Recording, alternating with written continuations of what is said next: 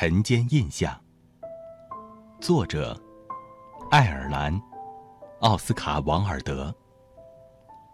泰晤士河蓝色与金色的夜曲变换成灰色的调性，驳船载着赭色的干草离港起航，离开严寒之境。黄雾弥漫，桥头直至片片屋墙，好似幻化成影，而圣保罗教堂。隐现若笼盖都城的穹顶。接着，突然枪人作响，生命苏醒，街道一阵扰攘。因着乡间载货的车辆，一只鸟儿飞上闪着光的屋顶歌唱。